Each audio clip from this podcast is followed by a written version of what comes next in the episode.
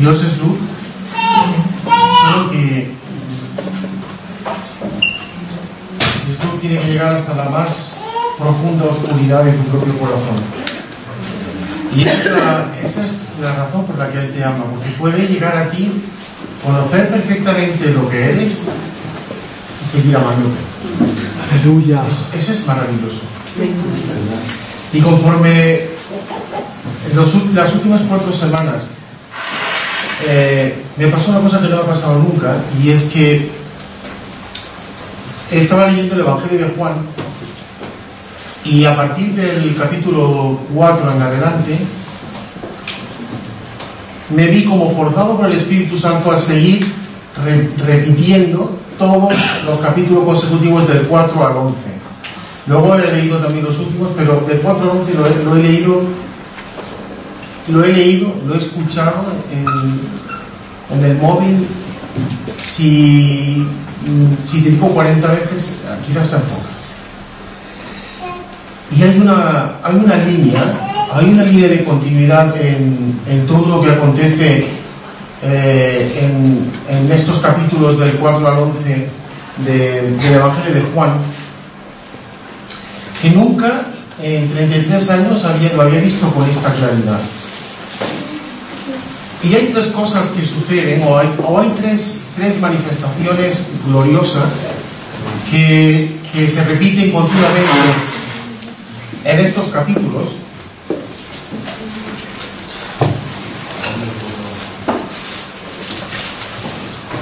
que son la gloria de Dios,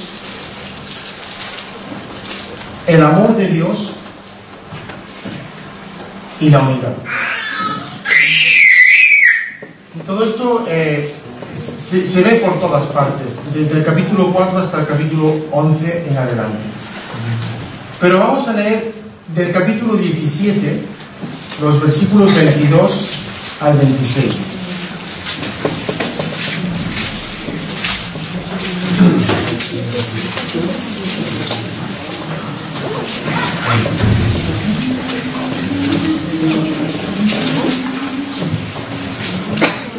...22 al 26 dice así... ...estoy leyendo de la Biblia de las Américas... ...la gloria que me diste les he dado para que sean uno... ...así como nosotros somos uno... ...yo en ellos y tú en mí... ...para que sean perfeccionados en unidad... ...para que el mundo sepa que tú me enviaste... ...y que los amaste tal como me has amado a mí... Para un segundo... ...y medita en lo que Jesús está diciendo aquí... El Padre te ha amado como ha amado a su Hijo Jesucristo.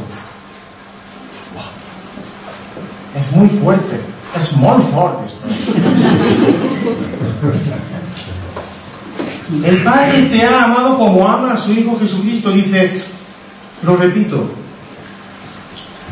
los amaste tal como me has amado a mí.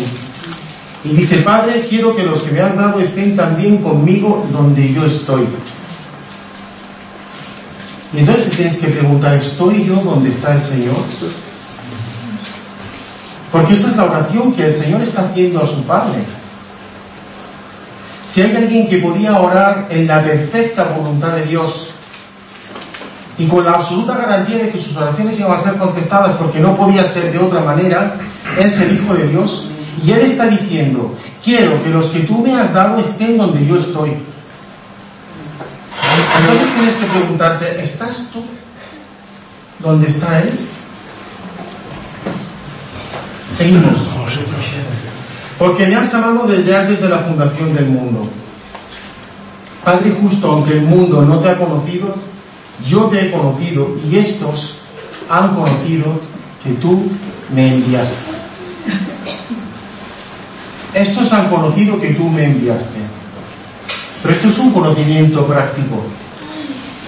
Esto no es un asentimiento mental, esto no es asentir mentalmente y decir, sí, es cierto, yo creo que Dios, el Padre, envió a su Hijo a este mundo.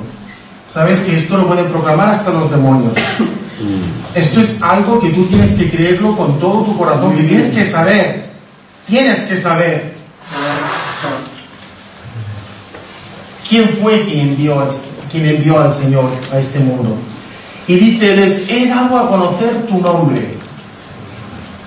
Y ahora te pregunto, ¿eres tú de estos a los que he dado a conocer el nombre del Padre? Y dice, y lo daré a conocer, para que no te queden dudas, porque podrías decir, estos son los primeros discípulos. No, lo daré a conocer. Hoy Él está dando a conocer el nombre de su Padre a tu vida.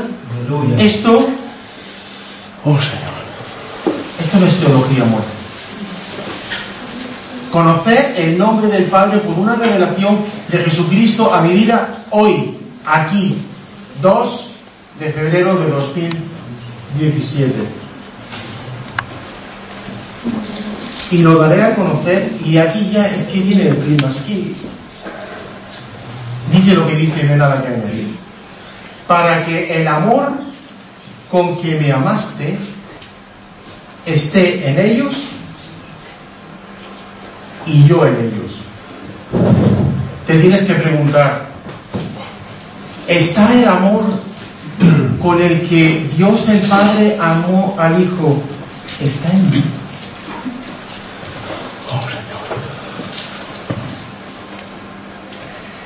El contexto del capítulo 17 de Juan es, es eh, apenas el, el inicio de, del Calvario, de la muerte del Señor, es eh, lo que llaman la oración sacerdotal de Jesús al Padre. Y si hay oración que Dios va a contestar, es la oración que su Hijo le ha hecho. Pero entonces tenemos que pensar, ¿y esta unidad de la que dice aquí el Señor, yo en ellos y tú en mí, es la unidad que vemos hoy día por todas partes, esa unidad en la que todo cuela, en la que todo cabe, en la que todo entra, en la que todos somos perfectos, maravillosos, buenos. Hace poco, y esto me llena de tristeza, porque eh, saber estas cosas de gente que ha tenido la unción, que ha conocido la unción del santo, y luego saber estas cosas, a mí me produce mucha tristeza. Y estoy hablando de, dos cantantes cristianos que están en la palestra todo el tiempo. Uno es Don Moen, que hay muchas canciones que están traducidas de él a castellano, y la otra es una cantante cristiana muy conocida porque es de Australia, de Hillsong, la y no tuvieron otra cosa que hacer que, que ir a, tener una entrevista con el Papa Francisco para decirle pues eso, que ellos estaban de acuerdo en la unidad de todos los cristianos y querían favorecerla y la prueba de favorecer esa unidad era que ellos estaban allí. Pero la unidad de la que está hablando el Señor y, y que el Señor está pidiendo al Padre no es la unidad de la cristiandad, la cristiandad se va al infierno, hermanos. Esta es la realidad más obvia que hay. De la cristiandad, hermanos, se va al infierno. La unidad de la que el Señor está hablando aquí es yo en ellos y tú en mí. Esto no es una unidad que se forja en reuniones. Esto no es una, una unidad que se forja en la ONU. Amén. Esto no es una unidad que se forja pues llegando a tratados de paz en los gobiernos. Pero por favor, si ¿qué, paz nos van a dar nuestros gobiernos? Hay un versículo que a mí me conmueve todo el tiempo y digo, Señor, qué bien, qué bien, qué bien, qué bien. Si este tabernáculo se deshiciere, tenemos una morada en los cielos. Pero tú qué estás esperando? ¿Una morada en la tierra? yo en ellos y tú en mí. Estamos hablando de unidad, estamos hablando de perfección y estamos hablando de una gloria que Él nos ha invitado a compartir con el Padre y con el Hijo en una unidad perfecta, la gloria de Dios en nosotros. Ahora bien, ¿qué, es la gloria de Dios? ¿Qué es la gloria de Dios? Hay más de 400 veces que aparece la palabra gloria aquí. Y la única, la única definición que encaja, porque es la única que existe, correcta, bíblica, es que gloria es la naturaleza de Dios. Pero si el apóstol Juan dice en 1 de Juan 4 que Dios es amor,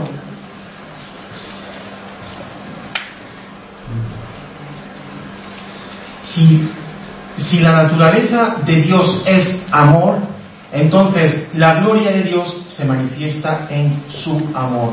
Amén. Y a lo largo de estos capítulos, también en, el- en el- en la primera epístola de Juan, habla el apóstol Juan de creer el amor de Dios. Pero claro, creer el amor de Dios en estos tiempos es, es un poco complicado, ¿no? Porque bueno, pues eh, estamos pasando dificultades, eh, algunos hermanos están sufriendo lo indecible, ¿cómo es posible? Pues precisamente a lo mejor los que están sufriendo son los que más están experimentando el conocimiento práctico de ese amor. Y yo te digo algo, curiosamente, ese amor que está manifestado en el capítulo 17 de Juan es Jesús está pidiéndole al Padre que venga a los suyos a revelarse más y más y que sea uno con nosotros. Amén. Está diciendo, yo quiero, quiero amarte, quiero derramar mi amor en tu vida, quiero manifestarte mi amor por Gracias, encima de tus circunstancias, por encima de tu escasez, por encima de tu enfermedad, por encima de todas las cosas. Quiero que no dudes en un solo momento que yo soy amor y que yo te amo. Amén. Este, Él, él fue a la cruz, ¿sabes por qué él fue a la cruz? Porque te amaba. Te amaba antes de la fundación del mundo. Te conoció antes de la fundación del mundo. Te amó aun cuando estabas muerto en delitos y pecados. Y esa es la naturaleza de Dios. La gloria de Dios, su naturaleza es su amor. ¿Me quieres decir cómo definimos teológicamente el amor? ¿Se puede definir, o más bien te pregunto, ¿se puede definir teológicamente el amor? Porque el amor es algo que lo tienes que experimentar. Lo que, si, si Dios te ama, esto no se puede, a ver, o, o tú has experimentado el amor de Dios o no lo conoces. Es que es así. Es que es así. Pero curiosamente, Dios derrama su gloria manifestando su amor y en estos capítulos consecutivos del Evangelio de Juan hay una serie de episodios que revelan, por un lado, el amor de Dios, pero cuando el amor de Dios confronta a este mundo, las tinieblas crujen de una manera espectacular. Y es maravilloso cómo el Señor no se achanta ante, ante las peores tinieblas. Y Él sigue todo el tiempo manifestando su amor. Pero esto no es teología, hermano. Esta es la realidad que pasa de aquí a aquí, de aquí a aquí, y, y es, es- es- esta distancia, no sé cuánto puede ser, 40 centímetros.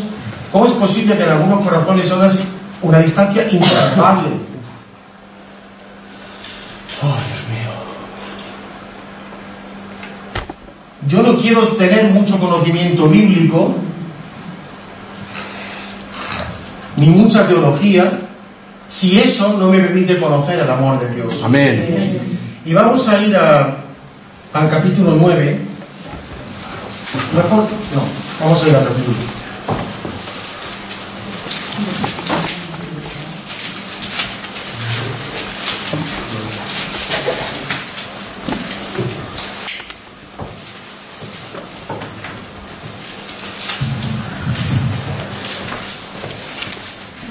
Nos vamos a, a ir al capítulo 5.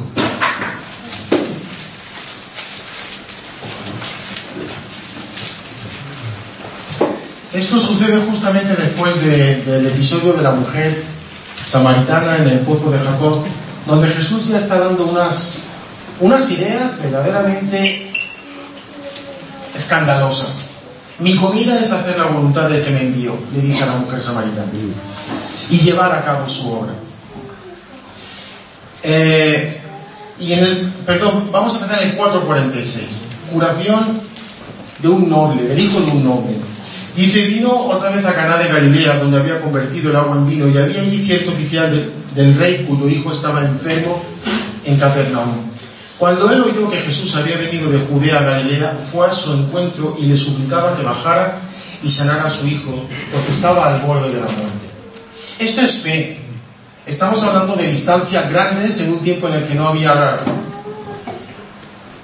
coches como los entendemos hoy día, pero este hombre fue movido en fe a acudir a Jesús para que sanara a su hijo enfermo. Y,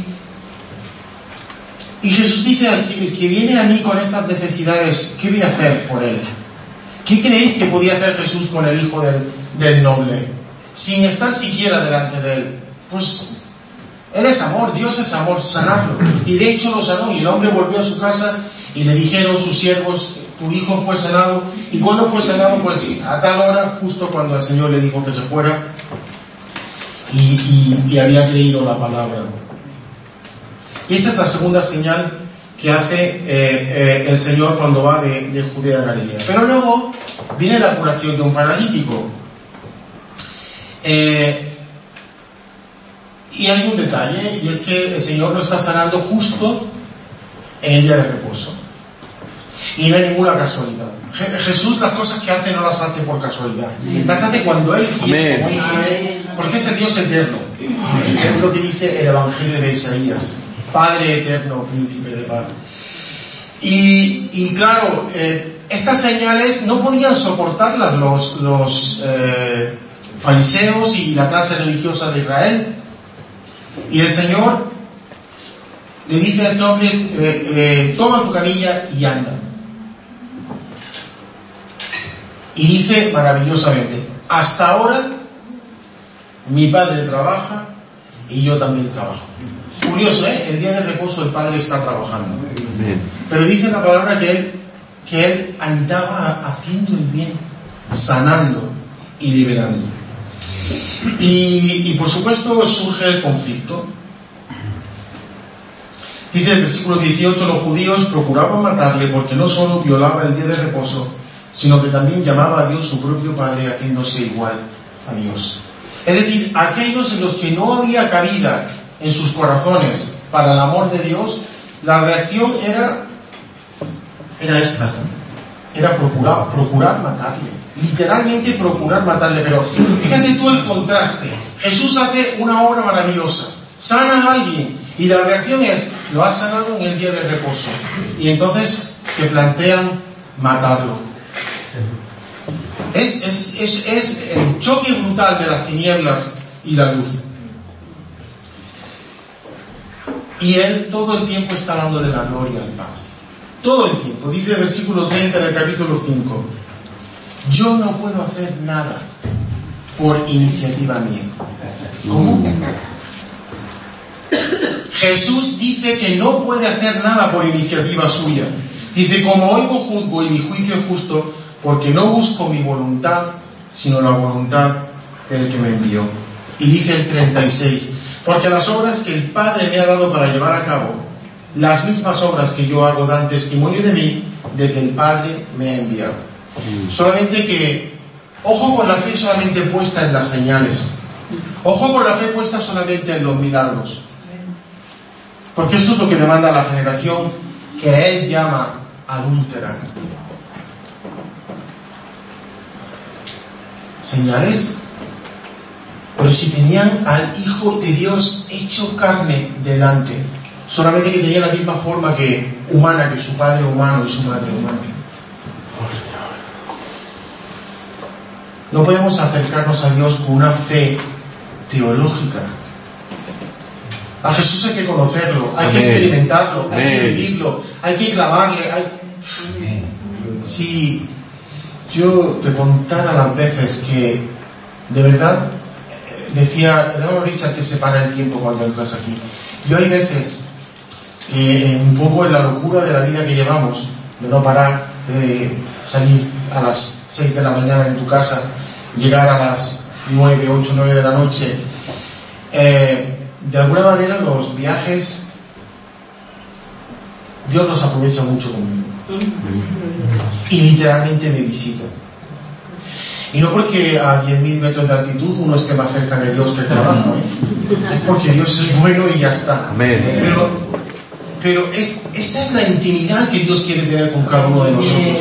Cuando Él dice que tú eres su hijo y que Jesús es su hermano mayor, esto es una relación, hermano. Amén. Esto, perdóname que te lo diga, pero no es teología. ¿Cuántos teólogos no han conocido esto? Bueno, pues aquí eh, saltamos al, al capítulo 6 y aquí viene otro milagro más. La alimentación de los 5.000. Y dice el versículo 14 que la gente al ver la señal que Jesús había hecho decía, verdaderamente este es el profeta que había de venir al mundo. Pero claro, es que yo, si yo veo una señal, puede que yo vea un profeta. Pero si yo veo la obra de Dios en lugar, en lugar de una señal, entonces lo que veo es al Hijo de Dios. Y yo no voy detrás de las señales. Más bien dice la palabra que las señales siguen a los que creen. Es completamente al revés. Y dice que se multiplicaron allí los panes y los peces de una manera gloriosa, pero de verdad es que, que qué necios somos los seres humanos.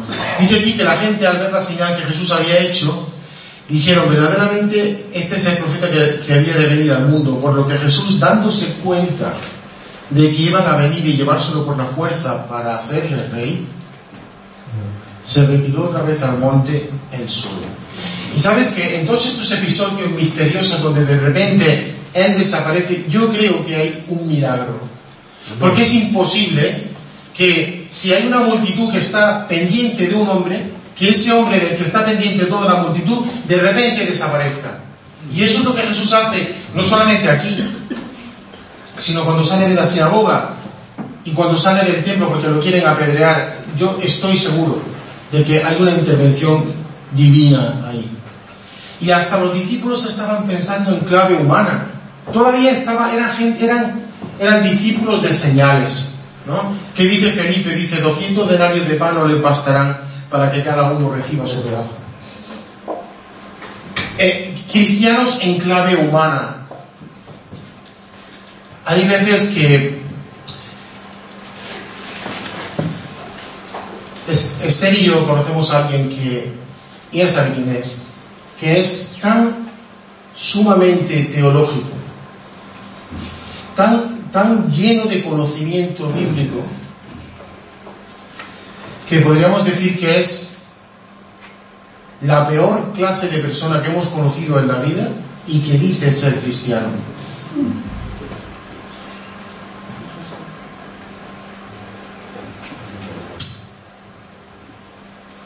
Hermanos, no, no, no, es decir que la teología no es buena, es decir que la teología hay que vivirla. Si no la vivimos, hermanos, Amén. estamos perdidos. Si no salvamos la distancia de aquí a aquí, Amén. estamos perdidos. Es lo que Jesús dice, trabajar por el alimento que perece, que no perece, perdón.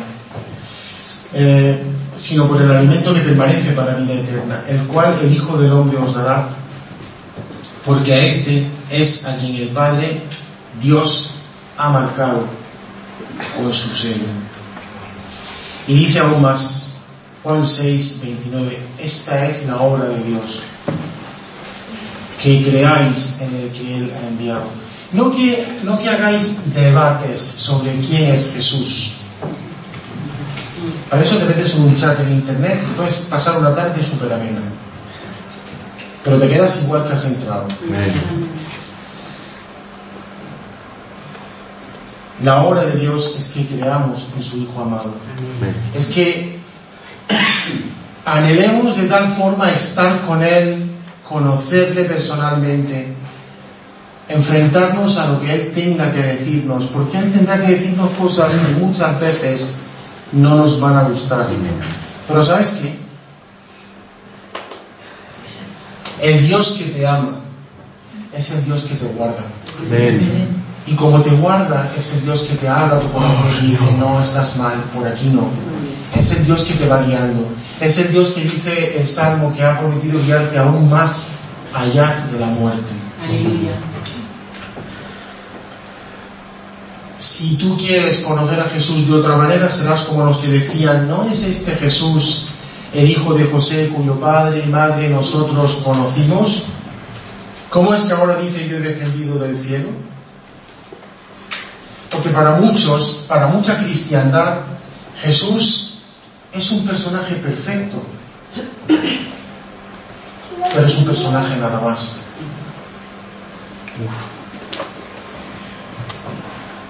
Oh, Señor. Sin embargo, el, hace dos domingos, o fue este domingo pasado, no lo sé, lo que escuchamos era que él dijo, su carne es verdadera comida, y su sangre es verdadera bebida. ¿Sabes, ¿Sabes cómo se llama esto? Esto se llama relación íntima. Esto es relación estrecha. Esto es llegar a ser uno parte de otro. Y esta es la clase de relación que Dios quiere contigo y conmigo. A más a más, podríamos decir que tú crees que Cristo murió para tener un 50% de tu corazón. Porque o eres 100% o no eres nada. Amén. Vamos a seguir adelante. Él aquí en el capítulo 6 está hablando de mi carne es verdadera comida, mi sangre es verdadera bebida. Las palabras que yo os he hablado son espíritu y son vida.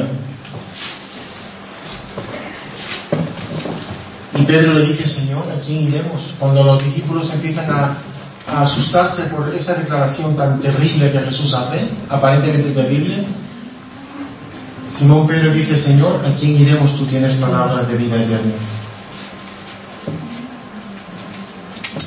Y luego eh, llegamos al capítulo 7, la fiesta de los tabernáculos.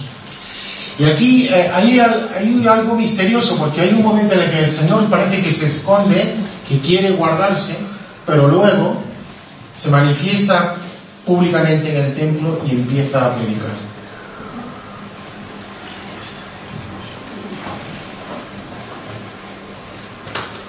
Y toda la clase religiosa eh, entra, en, entra en, un, en un estado de pánico porque ven que las palabras de Jesús tienen un poder y una autoridad que muchos están empezando realmente a creer que Él es el Mesías, que Él es el gran soy. Y dice que los fariseos, en el versículo 32, oyendo a la multitud murmurando estas cosas acerca de Él, y los principales sacerdotes y los fariseos enviaron alguaciles para que le prendieran. Pero todavía no era su momento, porque hay un momento para todo.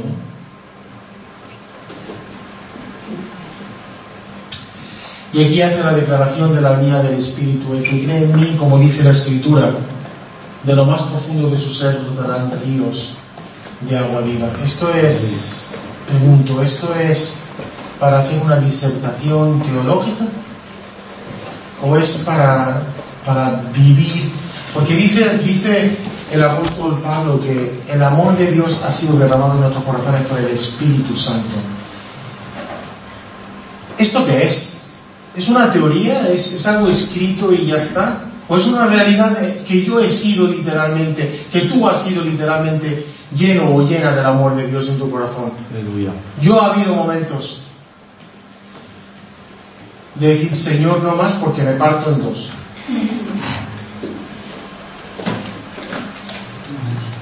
Es así. Pero es lo que el Señor dijo de sí mismo, el que cree en mí, de su interior brotarán ríos de agua viva. Pero no sé si lo veis, en todo, en todo este cúmulo de acontecimientos, Jesús está siendo perseguido, Jesús está siendo afrentado, le están diciendo al Hijo de Dios, al santo, puro y perfecto Hijo de Dios, le están diciendo que tenía demonio. Y todavía él dice que la blasfemia contra el Hijo de Dios será perdonada. Pero están diciendo que tiene demonio, porque está predicando el Evangelio, porque está predicando la verdad de Dios, Porque todo lo que el Padre le ha dado para pro- proclamar, lo está proclamando. Y el pueblo está siendo seducido con la palabra que el Señor está trayendo. Fíjate si fueron sedu- seducidos que los alguaciles regresaron a los principales sacerdotes y a los fariseos, dice el capítulo 7:45, y les dijeron, ¿por qué no le trajisteis? Jamás hombre alguno ha hablado esto. Jamás.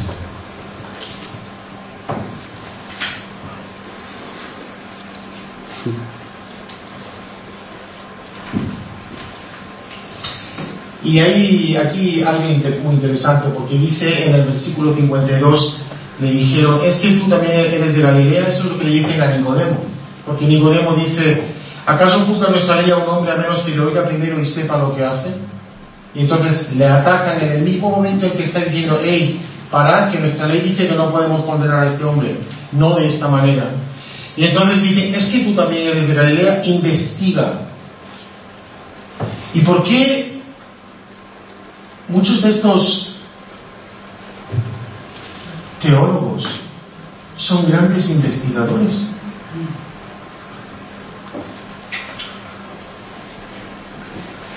Investiga y verás que ningún profeta surge de Galilea. Y no recuerdo qué capítulo está exactamente, pero decían, eh, este sabemos de dónde es. Es de Galilea, es de Nazaret. De Nazaret tiene algo bueno, pero el Mesías vendrá de Belén. Si hubieran investigado en serio lo habrían descubierto. Pero hay cierta investigación que ciega los ojos. No dice el apóstol Pablo que eh, mucho estudio es fatiga de la carne. Hoy los eruditos se están llevando un vapureo. Capítulo 8. ¿Qué, qué pasaje más bestial. El autor de la vida, el dador de la ley, le traen a una mujer que ha sido literalmente pillada en el acto del adulterio.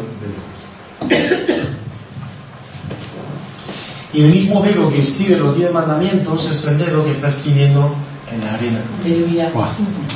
Qué bien. Gracias, Señor. El que de vosotros esté sin pecado, sea el primero en tirarle la piedra. Y tú conocemos lo que pasa, ¿no? Se van todos avergonzados por su propia conciencia y luego la mujer le dice, o Jesús le dice a la mujer, mejor dicho, ¿dónde están los que te condenaban? Todos han ido. Yo tampoco te condeno. Vete y no toques más. Y entonces viene esta declaración gloriosa cuando dice yo soy la luz del mundo.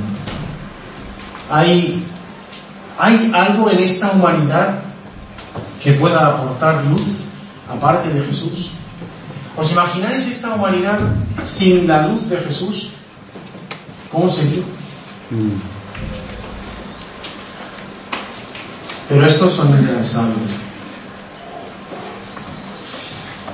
Si das testimonio de ti mismo no es verdadero.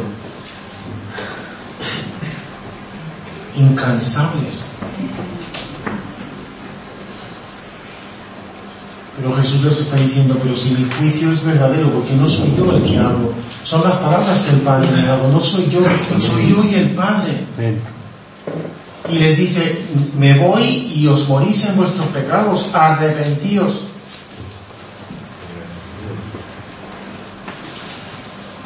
Y entonces dicen, pero tú quién eres? ¿Cuántas veces Jesús ha dicho ya quién es Él a lo largo de estos capítulos? ¿Cuántas veces ha demostrado que Él es quien Él dice ser a lo largo de estos capítulos? Tanto por, por la misericordia, por el amor, por los milagros, por las señales, por las palabras. Y algunas de ellas muy duras. Pero las palabras del cielo. Tengo mucho que decir y que juzgar de vosotros, pero el que me envió es veraz. Amén. Y yo las cosas que oí de él, estas digo al mundo. si las palabras del Señor no tienen cabida en nosotros, tenemos un gravísimo problema. No hago nada por mi cuenta, sino que hago estas cosas como el Padre me enseñó. Qué dependencia más absoluta de su Padre. Qué obediencia más perfecta. Yo hago siempre lo que le agrada. Pero qué unidad. Qué unidad. Y sabes que te digo que la gloria de Dios también exige tu fe para poderla ver, para poderla comprobar en el día a día.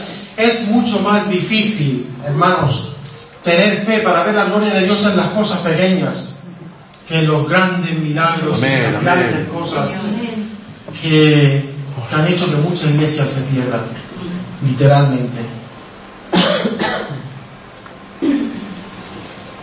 Hubo un tiempo en que yo me decía a mí mismo, ya estamos otra vez liados con la epidemia de la sanidad. Porque era el evangelio de la sanidad, lo único que se predicaba en la iglesia era, ven y sé sano, ven y sé sano. Y yo decía, pero bueno, si tú eres sano físicamente y tú sigues estando muerto en tus pecados, ¿para qué quieres ser sano? Es como, es como esta frase mítica, antigua ya de, la madre Teresa de Calcuta, que decía que había que darle una muerte digna a, a los pobres de Calcuta. Muy bien, vamos a darle una muerte digna y luego que se vayan al infierno. Es que es así.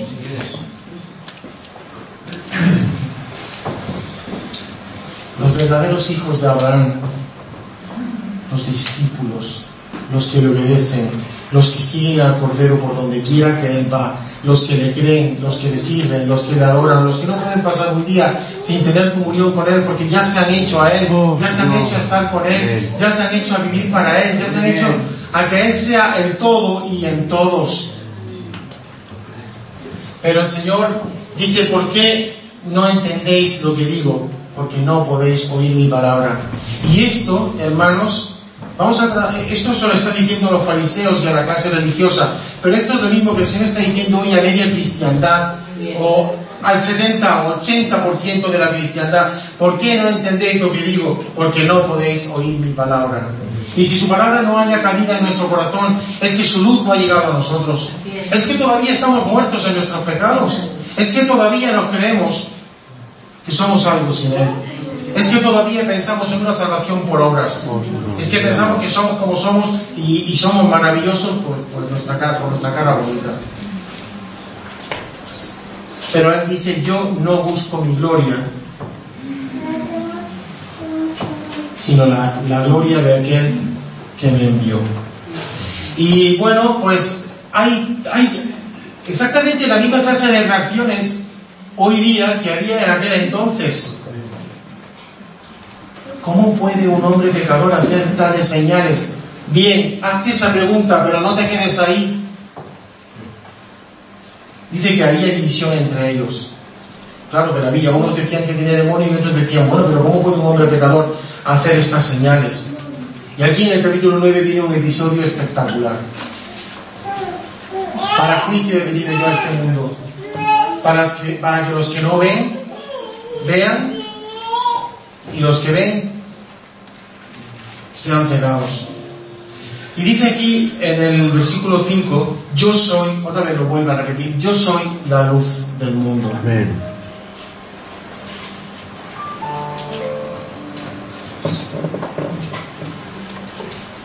Escupe en tierra, hace barro, toca el barro y los ojos del ciego y el ciego recupera la vista. Pero, ¿habéis visto alguna vez pecado más cerco y más... Para Dios es, creo que es uno de los pecados más espantosos. Jesús llora en el capítulo 11 por causa de la incredulidad.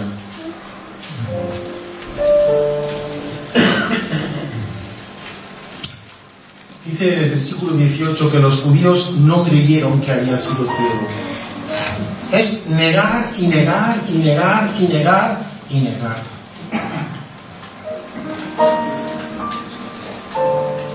Y como son incansables van a, preguntar a los padres del ciego.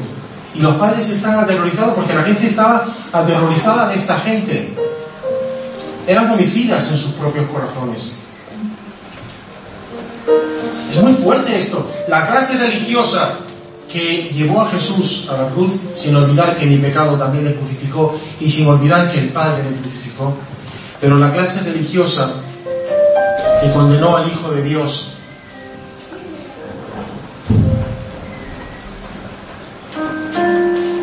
esta gente lo tenían delante de sus narices y yo la única forma de poder justificar esto es que dice la palabra de Dios que no de todos es la fe. No de todos es la fe. ¿Cómo es posible que un ciego de nacimiento, aquí en Barcelona emulamos a los milagros de Jesús, pero no llegamos. Hay una clínica en Barcelona que implantan un chip en el cerebro del ciego, ponen una cámara de vídeo en la gafa y puede, el ciego puede ver bultos, sombras, claros, no llega a ver mucho menos bien, pero puede mejorar su, su capacidad de visión. Pero esto no es lo que Jesús hace a este ciego. A este ciego le devuelve la vista por completo. Amén. Gloria a ti, Señor. Y llegan estos personajes y le dicen al ciego, al que había sido ciego, da gloria a Dios. Niega que este hombre sea quien dice ser. Afirma que este hombre es un pecador. Es que es terrible, hermano. Es que es, es, es el choque de la luz y las tinieblas. Y él dice, si es pecador, no lo sé. Una cosa sé, antes era ciego y ahora veo.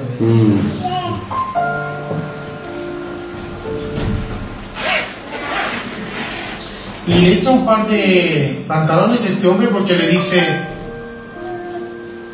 ¿cómo te abrió los ojos? Y él contestó, ya os lo dije y no escuchasteis. ¿Por qué queréis oírlo otra vez? ¿Es que también vosotros queréis haceros discípulos suyos? Que era posiblemente la peor ofensa con la que podía ofender a, a estos hombres. Pero le insultaron, le dijeron, tú eres discípulo de ese hombre, pero nosotros somos discípulos de Moisés. ¿Te das cuenta de la necedad y de la estupidez de estos hombres? Nosotros somos discípulos de, Mois- de- de Moisés, tú eres discípulo de ese hombre. Y aquí empieza ya, empiezan a suceder cosas en el corazón del, del que había sido ciego, porque dice, lo asombroso es que vosotros no sepan de dónde hay, sin embargo a mí me abrió los ojos.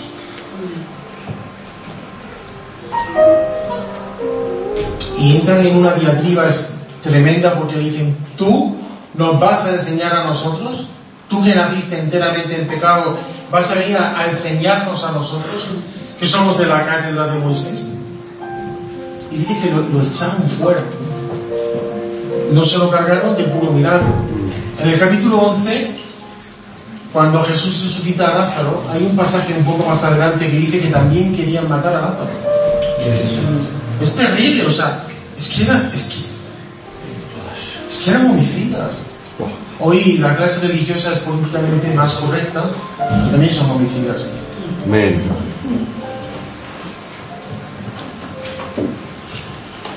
Pero me encanta este. Dice, si este no viniera de Dios no podría hacer nada. Dice, sabemos que Dios no oye a los pecadores, pero si alguien teme a Dios y hace su voluntad, a este oye. Hasta, hasta, es que Jesús sabía quién estaba sanando. Jesús oyó decir que lo habían echado fuera y le dijo, ¿crees tú en el Hijo del Hombre? Respondió y dijo, ¿y quién es Señor para que yo crea, en él? Jesús le dijo, pues le has visto y el que está hablando contigo es. Él entonces dijo, creo Señor. Oh, me gusta este pasaje. Y le adoró. Le adoró. Cuando Él obra en tu vida, ¿respondes adorándole? Bendito seas. Cuando Él obra en tu corazón, ¿respondes tú adorándole? Yo vine a este mundo para juicio, para que los que no ven vean y para que los que ven se vuelvan ciegos. Y ellos siempre tan centrados en ellos mismos le dicen, ¿acaso nosotros también somos ciegos? Si fuerais ciegos no tendríais pecado, pero ahora por cuanto decís, vemos vuestro pecado, permanece. Y yo creo que no hay, no hay peor consecuencia que el pecado del autoengaño. el engañarte a ti mismo, el creer que eres algo que no eres, el creer que, bueno, estás donde estás porque Dios tiene un favor especial contigo, porque tú eres tan especial para Él, lo eres, pero no es por eso por lo que estás aquí. Amén. Es porque te amó, te amó, te amó y te amó y te amó y ya está, es que te amó y ya está, esto no tiene más teología que eso. Porque el Padre te concedió al Hijo, porque el Padre te guió hasta el Hijo, mis ovejas oyen mi voz. Dice en el capítulo 10, el buen pastor, conozco a mis ovejas y las mías me, cono- me conocen y serán un rebaño con un solo pastor. Pero amado, que sepas, todo esto que estamos meditando en esta tarde despertó, la- no- voy a decir las suspicacias, pero sí el odio y, y- la peor reacción que podía producir en la gente del momento. Y hermano, esta es la misma reacción que tú puedes esperar hoy día. Gloria, sufrimiento. Gloria, persecución. Gloria, enfermedades también. Gloria, conflictos, luchas. ¿Sabes por qué? Porque la mejor parte, aunque ya ha empezado la eternidad aquí, pero la mejor parte está ahí arriba. Amén. Y ahora estamos siendo probados, formados para lo que Él tenga para nosotros en su reino. Eso de los ángeles y los arpas, hermano, está siendo preparado para, para otras cosas. No, el cielo no es un lugar de pasividad. Hay un gobierno y hay un reinado. Y Él quiere ponerte en el lugar que Él ha escogido para ti. Pero tienes que ser probado. Y tienes que ser confrontado con todas estas cosas. Y tienes que finalmente ver si eres un cristiano en teología, un cristiano que ha salvado la distancia de la cabeza. Amén. Podríamos alargarnos aquí, no sé, muchas horas más. Pero hermanos, amor de Dios ha sido derramado en nuestras vidas por el Espíritu Santo. Así que vamos a glorificarlo, vamos a honrarlo, vamos a servirlo. Amén. Amén. Yo soy la puerta. Si alguno entra por mí, será salvo. Entrará y saldrá y hallará pasto. Y esta palabra griega, puerta, es dura. Que es lo mismo que puede ser puerta, pero puede ser una hendidura, un, un lugar de refugio, una oquedad. Cuando yo estaba meditando en esa palabra me acordé de Moisés, que fue guardado por Dios en una hendidura cuando Dios se manifestó a él. Así es como Dios quiere manifestarse a nuestras vidas.